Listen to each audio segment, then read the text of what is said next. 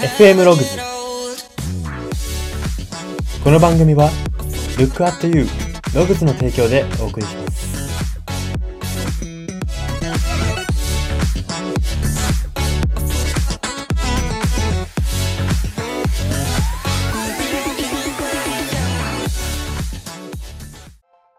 どうも。コンビニコーヒーをよく飲むんですがそのコンビニごとにコーヒーのこぼれやすさにかなり違いがあるなと最近感じている人材エージェント Y です。この番組は人材エージェント Y が独自の分析眼をもとにあなたの人生観、キャリア観にさやかな変化を日々与えていこうという番組です。これは取り入れたいと思うものがあったら取り入れる、そんな感覚で聞いていただければと思います。さて、今回は名言考察のコーナーです。えー、今回特集するのがトーマス・エジソンさんの名言です。その名言というのが、最上の思考は孤独のうちになされ、最低の思考は混乱のうちになされるという名言です。はい。えー、トーマス・エジソンさんはおそらく以前、えー、ラジオをしていた時にですね、えー、偉人列伝ですかね、どこかでこう特集したことがあるのかなというふうに思うんですけれども、まあ、改めて、えー、この名言という切り口で特集をしていきたいと思います。エジソンさんっていうのを簡単に説明しますと、まあ、アメリカの言わずと知れた名発明家ですね。好奇心が旺盛すぎて、たびたび人を困らせる、えー、まあ、そんな幼少期から人間、そんな方でございまして、まあ、小学校に、えー、小学校の頃からすでにその個性というか出ていて、まあ、実際好奇心が強すぎて授業の妨害になると、えー、小学校を退学させられるというとんでもない、え、過去を持っている方ですね。で、まあその後に、まあもちろん独学で勉強して、こうやって名科学者まで上り詰めたわけですよ。まあその間にも実験において様々な事故を起こしたりもしてるんですけれども、まあそうやって独学で自分の道を切り開いてきた。えー、まあ、まあいわば孤独ですよね。孤独のうちに、えー、孤独の中で、あ新たな道を切り開いてきた彼の孤独に関するこの名言を特集していきたいと思います。はい。ではポイントが大きく3つあります。1つ目です。孤独な壁打ちには工夫し続けることが必須ということです。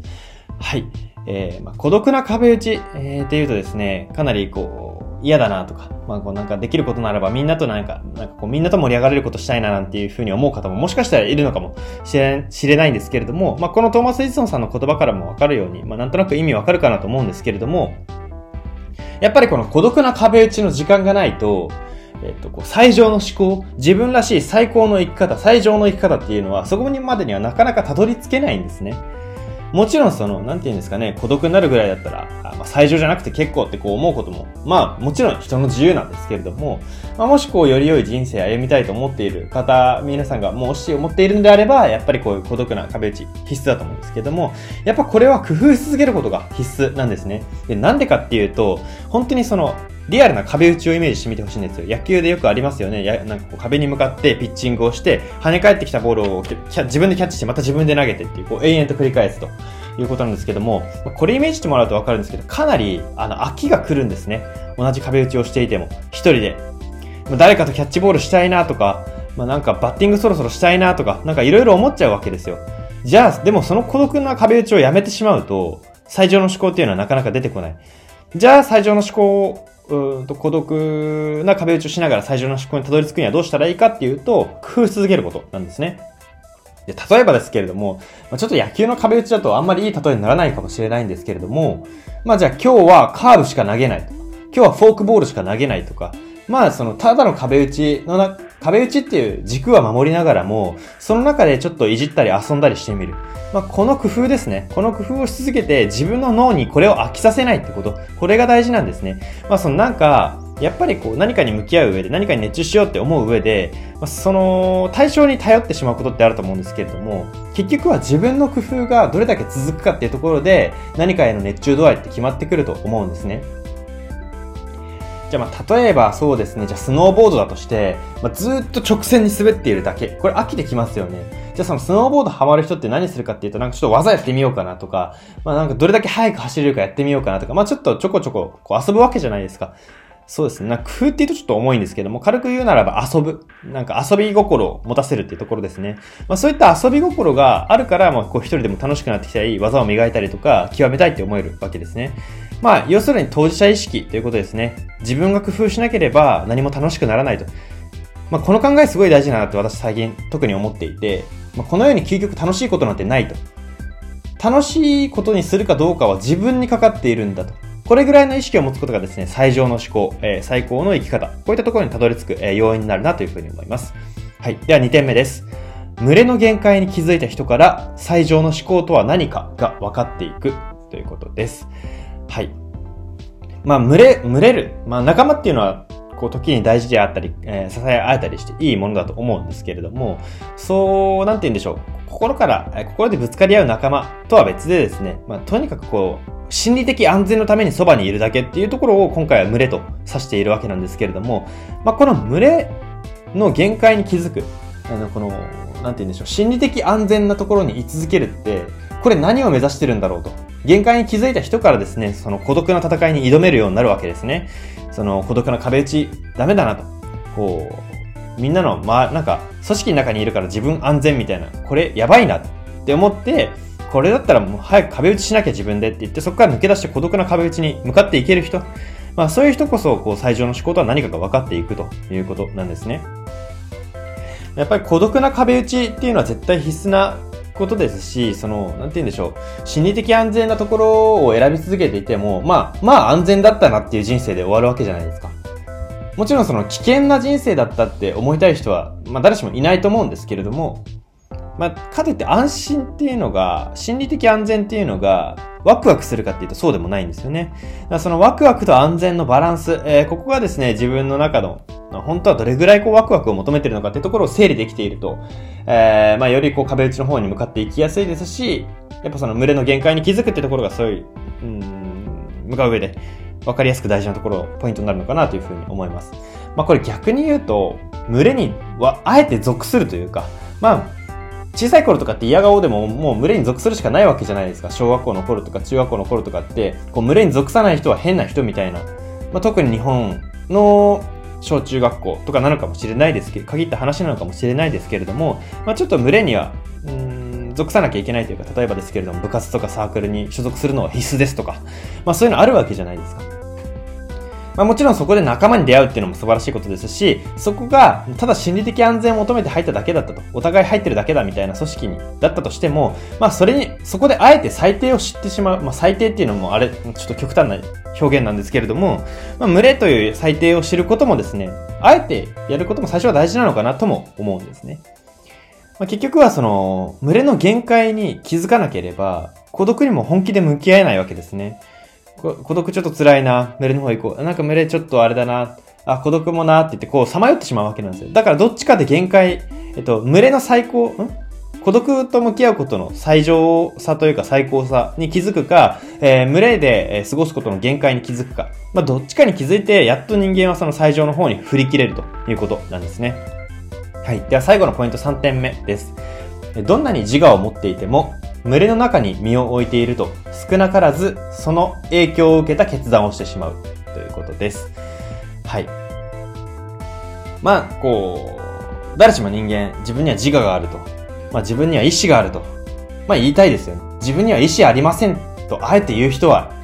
どんなに本当に意志がない人でもいないかなと思います。やっぱり自分という人間を一番自分は知ってるとみんな自負してるわけですから、まあ、この自我に対して自信を持つことは当たり前だと思うんですけれども、まあ、これが面白いことにですね、どんなにその自我あります。自分はもうすごい芯が強いですと。自分こんなキャラですと。どんなに強く言ってる人でもですね、群れの中に身を置いてると少なからずその影響を受けた決断をしてしまうんですね。まあ、決断とまでいかなくても、例えば、自分は超ポジティブに生きてます。もうポジティブ以外いらないです。っていう人生だとしても、じゃあ就職した先が全員ね、極端な話、全員ネガティブだったとしたら、少なからず何なんだよあのネガティブな人たちは。で、もうこの発言がネガティブになっちゃうわけじゃないですか、その、触れていって。少なからずその、ネガティブな、今のと、例えで言えばネガティブな方向に引っ張られてしまうわけですし、まあ、これは本当にどんな自我を持っていようが、まあ、人間の差というか仕方ない部分だと思うんですね。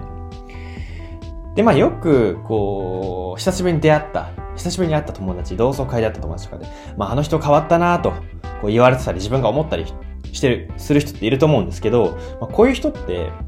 その、変わったキャラクターっていうのは、環境に言わされていたり、環境にそうさせられたっていうことも少なくないということ。まあ、そこを押さえておくのも大事かなというふうに思うんですね。まあ、その人が変わったっていうのは、もちろんその人の意識というところも大きいと思うんですけども、選んだ環境がそうさせてる可能性っていうのも十分あるわけです。まあ、ここから言えることっていうのは、逆に言うとですね、まあ、ここまで戦略的に人生を考えなくてもいいかもしれないですけど、逆に言えば、作りたい理想の自我が皆さんの中にあるのであれば、そこから逆算して環境を選ぶっていうのもいいと思うんですね。ちなみに私は、あの、就職の際にそれをしました。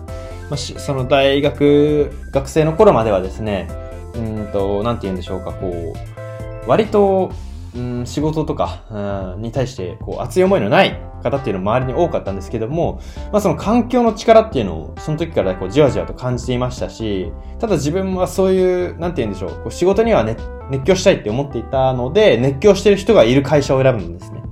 まあ、結果的にそれが今このラジオをやってることにも繋がったりしてるんですけども、やっぱりこの環境を逆算して選ぶっていうのは、一つ大事な意識なのかなと、私の経験談を踏まえても思います。はい。そんな感じでポイントはここまでにして、して、えここからは人生観、キャリア観に転用するとどういうことが言えるのか、その考え方のポイントを大きく3つご紹介していきたいと思います。では、1つ目です。学びの習慣が孤独を苦から切り離してくれるということです。苦っていうのは苦しいっていうことですね。まあ、やっぱりこう孤独っていうとどうしても苦しいってイメージ持つ人いると思いますし、現に苦しいことってあると思います。孤独と向き合っていて、自分と向き合っていて、例えばですけれども、そこまでこう群れでずっと生きてきた人からしたら、孤独になった瞬間、自分ってなんか特に武器ないなとか、自分って何積んできたんだろう、これ。なんか仲間と一緒にいてすごい充実感、なんか人生充実、何でもできるみたいな感じだったけど、一人になったらできること超少ないじゃん、みたいなことって、まああると思うんですよ。やっぱ孤独と向き合おうって最初になるとどうしてもあると思うんですね。でもじゃあそれをどう、そこからどう自分を切り離していくかっていうともう学びの習慣なんですね。まあ、学びっていうとかなり広くなってしまうので、まあ人によってなんですけども、じゃあ例えばですけれども、うん、美容師の方だったら、休日の時間に、えー、勉強を積み重ねる。まあ今の美容室、あんまりみんな意識、そんな高くないけど自分は意識高くやろうと。あそこで一番になろうとか。まあそういう習慣ですね。えっと、一人で、えー、黙々と学びに向き合う習慣。これがですね、孤独を苦から切り離すわけですね。学びっていうのは、やっぱり好奇心。前提には、学びを続けられる人っていうのは前提に好奇心を持ててるわけですから、まあ、やっぱ好奇心があると、まあ、孤独でも苦を感じにくいと。好奇心の方を勝らせればですね、孤独っていうのは苦にはならないんですね。ただ、このやっぱり学びの習慣っていうのがない、まあ、作れないっていう人にとっては、孤独っていうのはむしろ思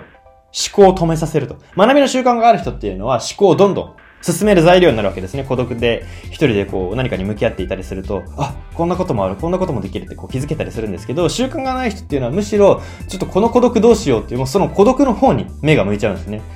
孤独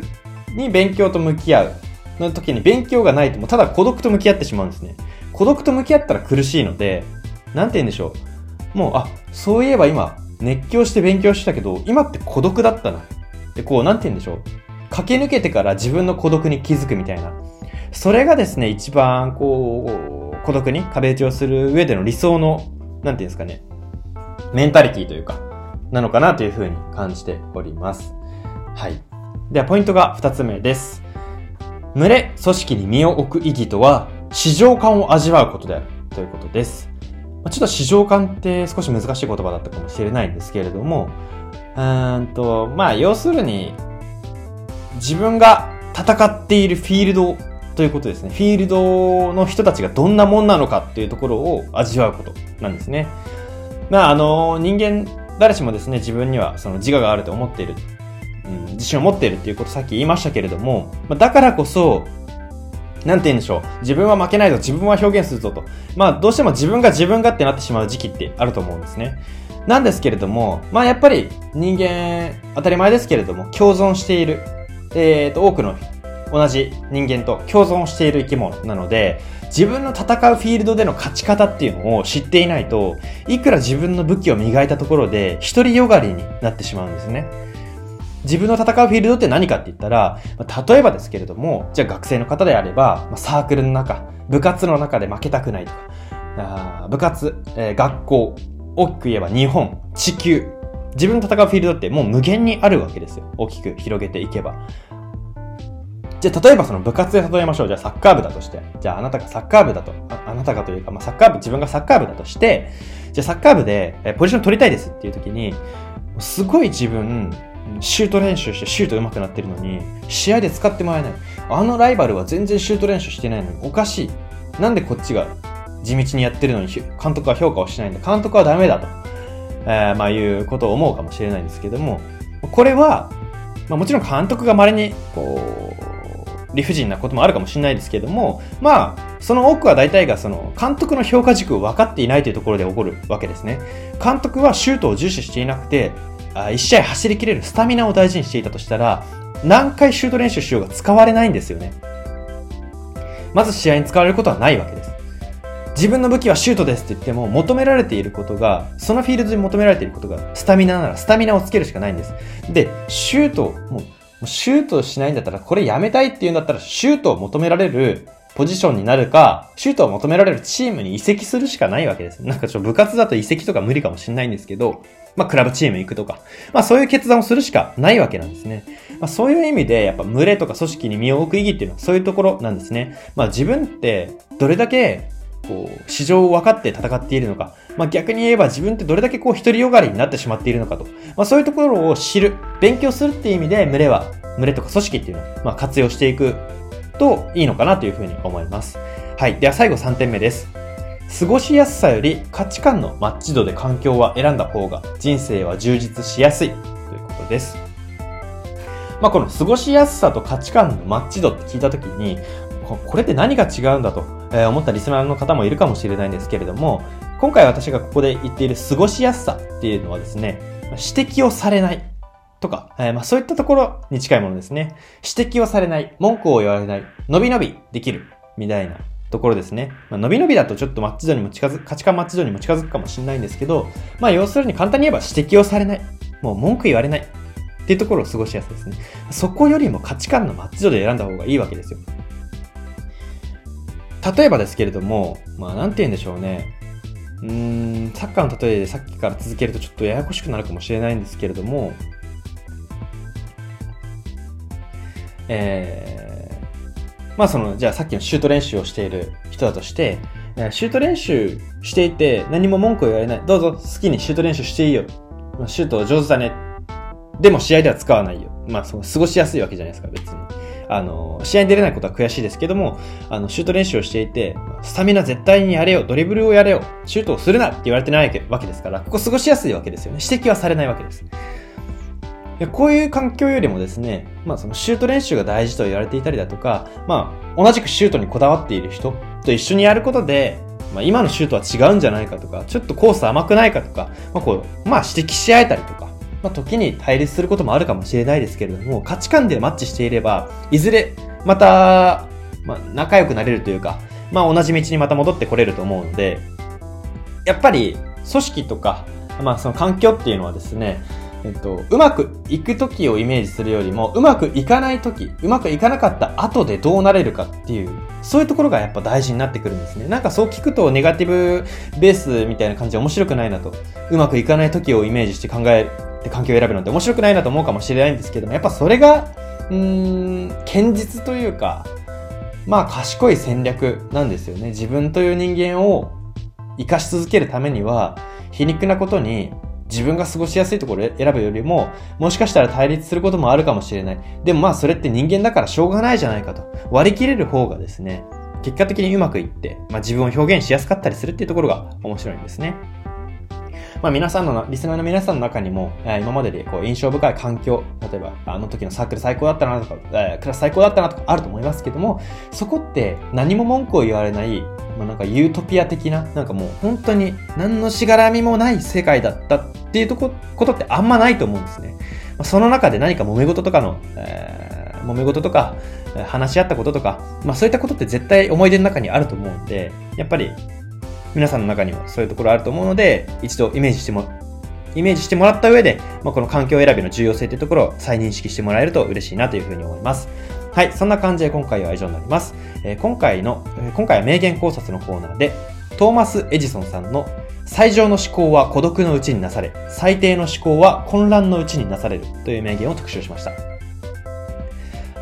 えー、今回のラジオはこれで以上になります。で、まあ今日の行動の一言としては、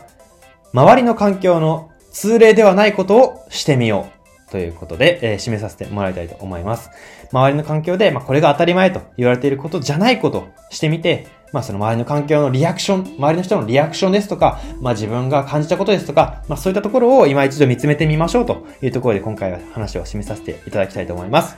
はい。では、ここまでのお相手は、Y でした。